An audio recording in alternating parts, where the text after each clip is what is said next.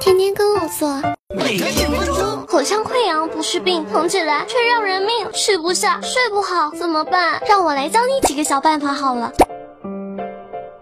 西瓜霜对清热泻火、消肿止痛有很好的功效。拿几片西瓜霜碾成粉末，敷在溃疡的地方，或者喷西瓜霜喷剂，一天多次，效果很不错。哦。蜂蜜，蜂蜜有清热解毒的效果，外敷的话还能消肿止痛，促进细胞再生长。一勺蜂蜜，十勺水，热完蜂蜜水漱口，或者用棉签沾上蜂蜜，涂在处理好的溃疡处，十五分钟后，连同水带蜂蜜一起咽下去，